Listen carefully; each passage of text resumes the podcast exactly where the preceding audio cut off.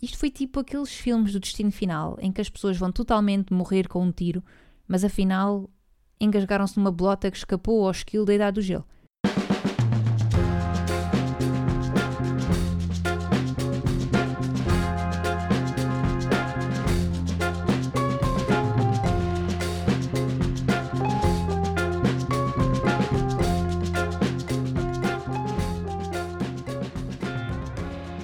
Uou! Uou, uou, uou! Já estamos no segundo episódio! Uou! Não sei se estou preparada para esta relação séria. Olá, olá, olá! Estás a ouvir o podcast Parece Mentira?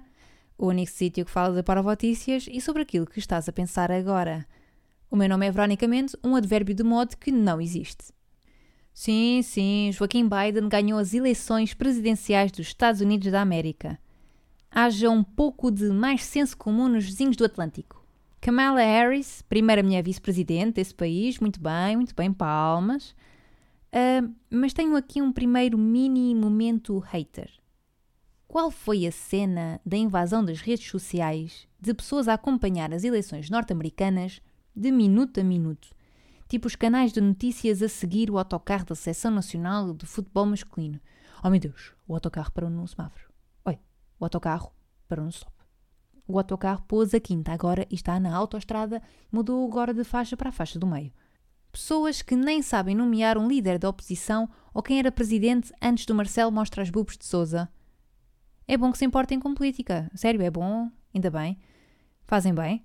Um, só espero que se aproveite o entusiasmo para as nossas presidenciais, porque temos para já duas mulheres a concorrer. Se não sabes quem são as duas candidatas, mas partilhaste 42 Insta Stories da Kamala, aproveita o recolher obrigatório para fazer uma introspeção. Dica do Parece Mentira. Mas deixai o Joaquim a varrer a casa esbranquiçada de um estrunfo. Falemos futebol.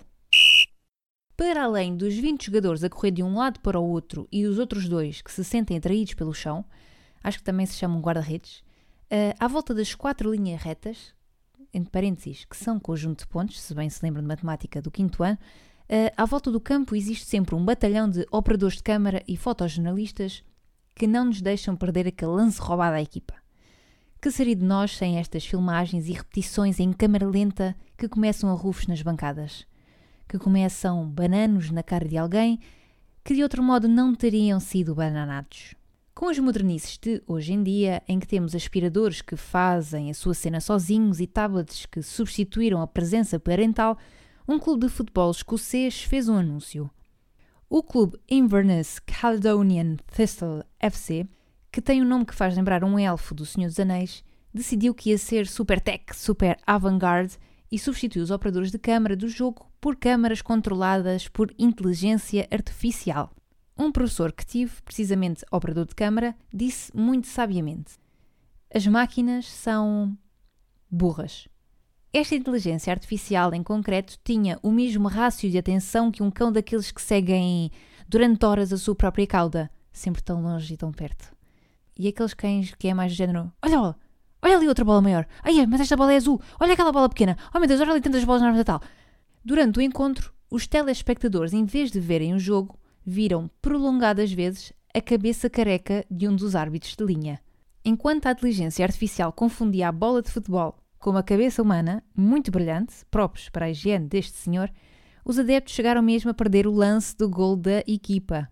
Foi um jogo que não deu para chamar nomes muito maus e obscenos ao gajo que caiu na área, pessoa na molécula de CO2, a culpa foi do C, porque ninguém viu o jogo, basicamente. Tiveram a ver a, eh, a cabeça de um, de um senhor.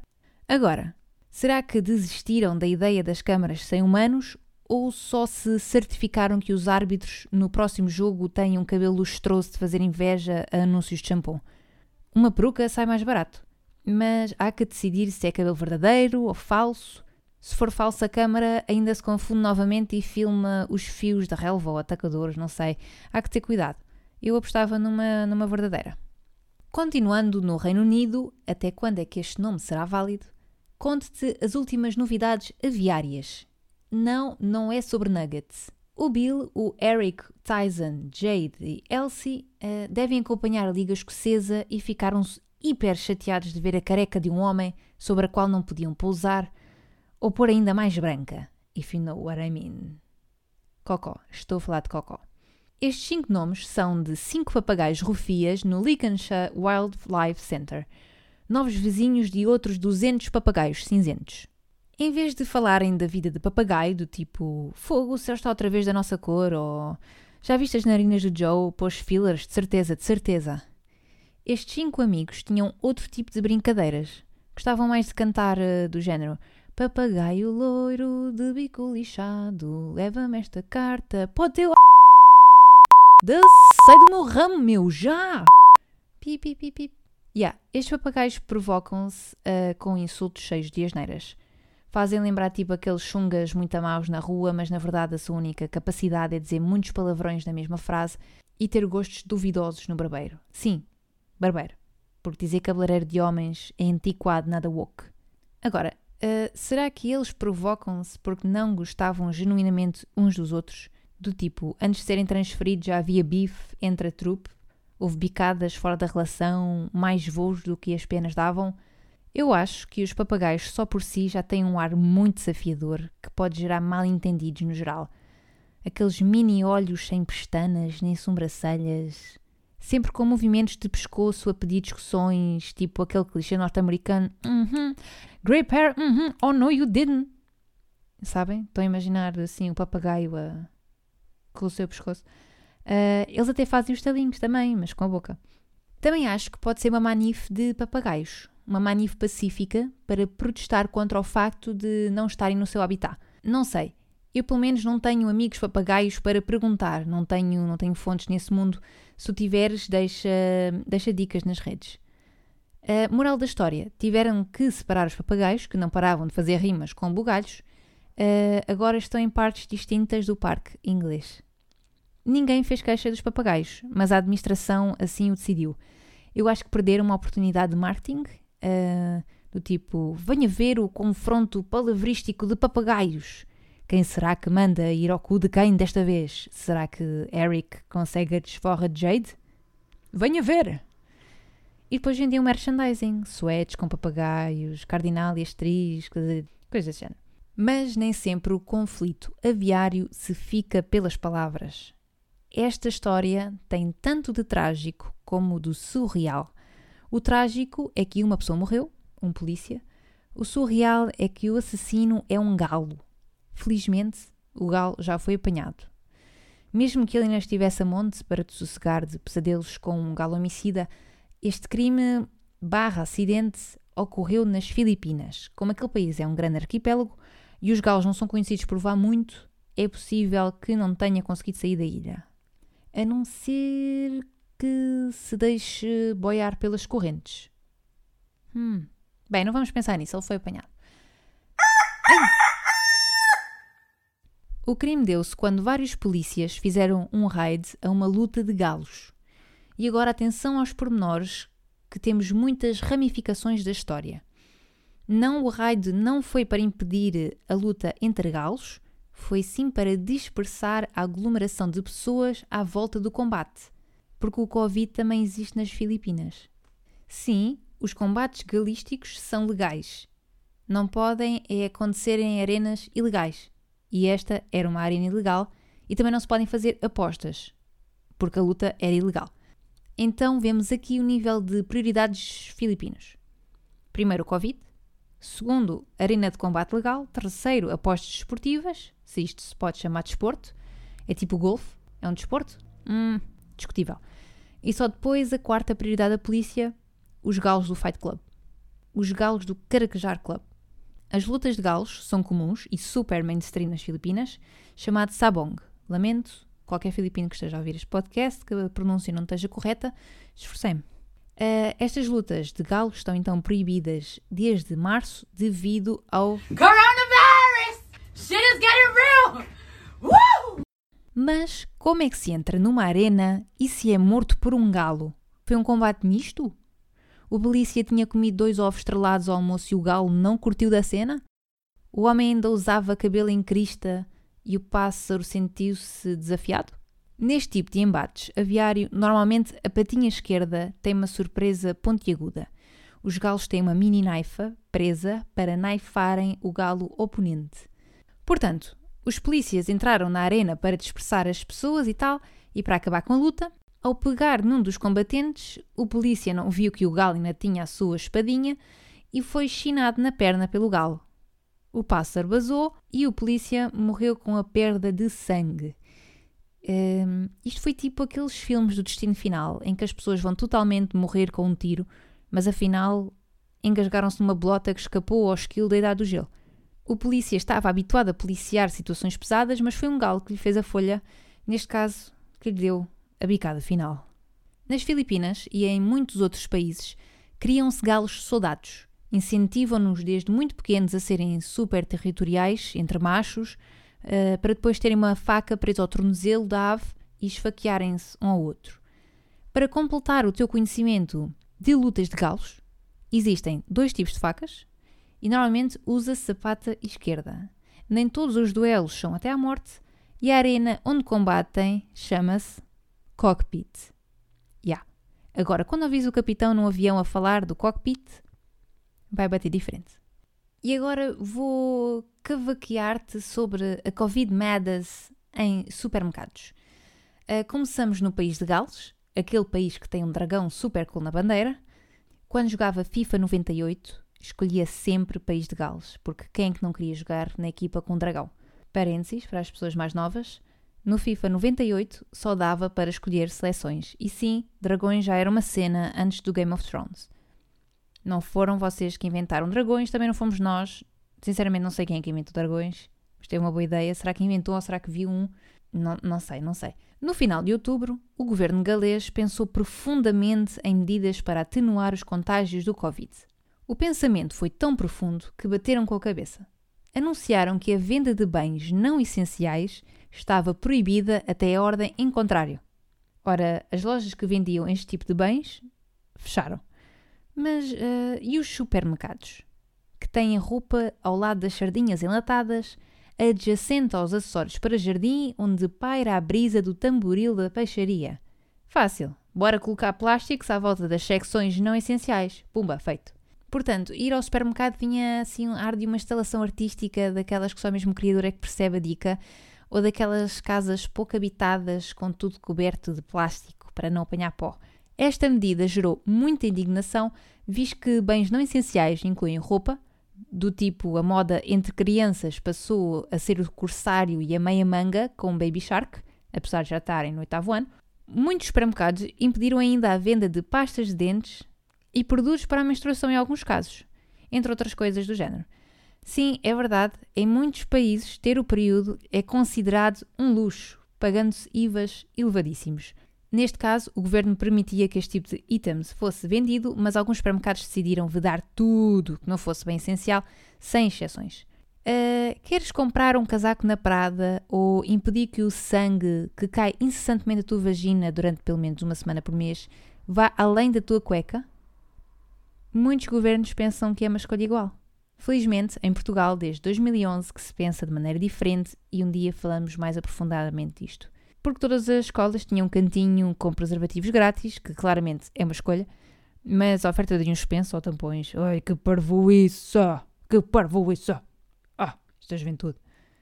No país de Gales, houve até um homem que, em protesto, decidiu ir fazer compras só de boxers porque se a roupa não é um bem essencial, ele não precisa delas para ir ao supermercado. Eu não tenho argumentos contra este homem. Eu acho que ele vai a sítios. Se a hipotermia não chegar a sítio primeiro. Esta medida, entretanto, já foi revogada no País dos Dragões e já alargaram o leque do que é possível comprar, porque era só estúpido. Entretanto, aqui na Tugalândia, uh, o governo impôs medidas mais restritivas nos conselhos de maior risco, que já é basicamente todo o país. Mas numa versão curta, ficou decidido fechar todo o comércio e restauração após as 13 horas durante o fim de semana, 14, 15 de novembro e 21 e 22 de novembro.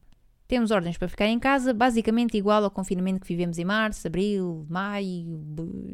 Exato. Mas todos nós temos aquele amigo chique esperto, uh, aquele que pensa que andar mais devagar na passadeira é epítome de ser fixe, aquele que atira lixo para o chão com a desculpa de que aquele sítio tem empregados de limpeza e que no fundo está-lhes a fazer um favor, ou lhes dá trabalho para fazer, eh, está a fazer manutenção dos seus postos de trabalho, fogo herói da sociedade. Uh, esse amigo mas em modo supermercado, tem-se demonstrado ser o Pingo Doce, uma das poucas marcas portuguesas neste setor.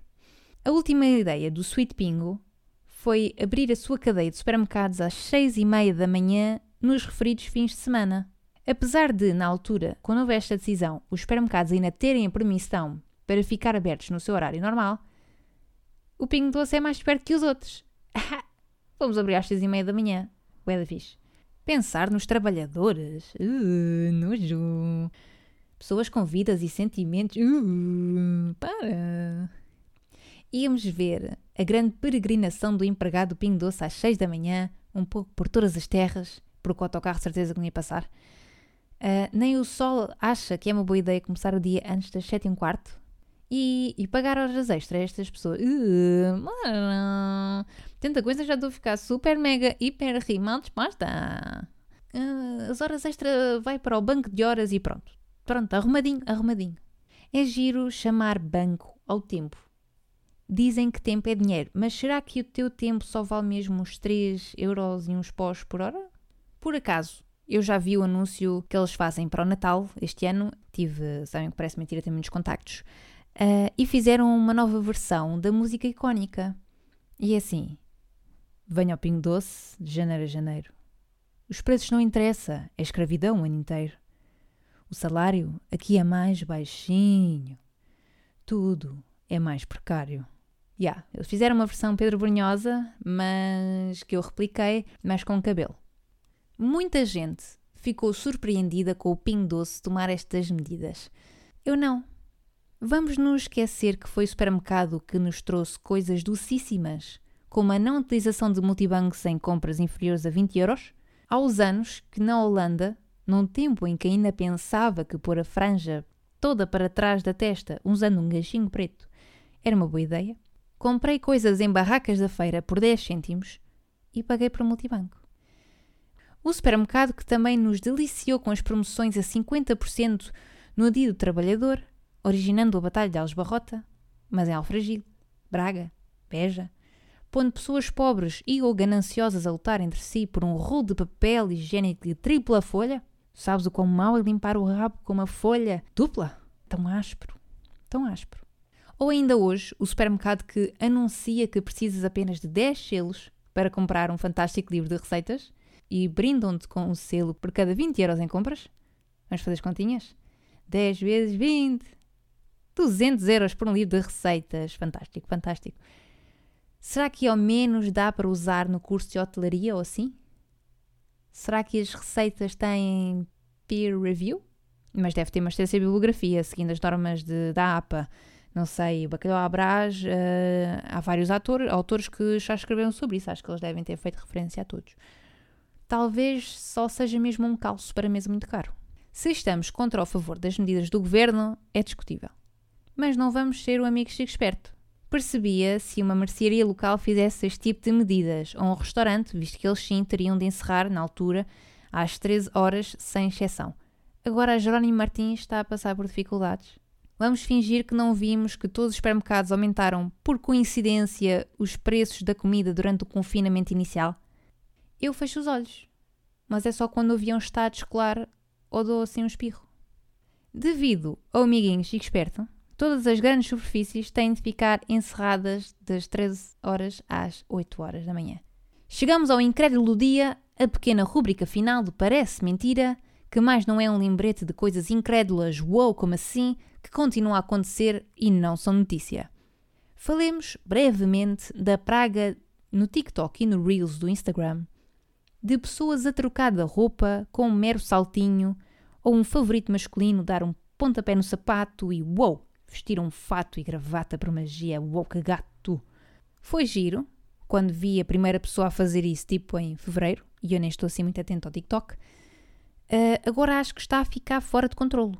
Se antes eram as crianças aleatoriamente e sem qualquer aviso a fazer as danças do Fortnite em todo lado, Agora são adultos aos pelinhos a mostrar o guarda-roupa que compraram com o seu dinheiro de crescidos. Qualquer dia vamos aos provadores de uma loja de roupa e há assim uma grande fila para entrar. Porquê? Porque as pessoas ficam lá duas horas a dar saltinhos e mesmo assim a roupa não está a sair do cabide para o corpo delas. deve haver pouco Wi-Fi ou a câmera é fraquinha e já viram as luzes de alguns provadores? São péssimas, são péssimas. Uh, muito Black Mirror do saltinho de vestiário. Vamos, vamos controlar o saltinho, vamos tentar ser originais e fazer outras coisas. Ao menos arranjem tipo um trampolim, saltem um trampolim. Cuidado com os precipícios, não saltem disso, isso magoa normalmente. Um, em vez de ser de roupa, troca tipo. Troca de penteado, troca de make-up, troca de. troca de casa. pois é, não conseguiste o empréstimo, né? DM, economia, Phonics. Estas foram as parvotícias que trouxe para ti hoje. Obrigada por ouvir o segundo episódio do Parece Mentira, mas não é. Veronicamente é o nome nas internets, Instagram e Twitter, eh, para deixares a partilha do quanto adoras dragões ou de quantos livros de receitas tens em casa a servir de pisa-papéis. Paradoxo final. Fica atento que quando menos esperar já está aí novo episódio, normalmente é só contar até 10. Beijinhos, jocas, abraços, folhas e tartarugas, daquelas mesmo grandes e majestosas. Fica bem.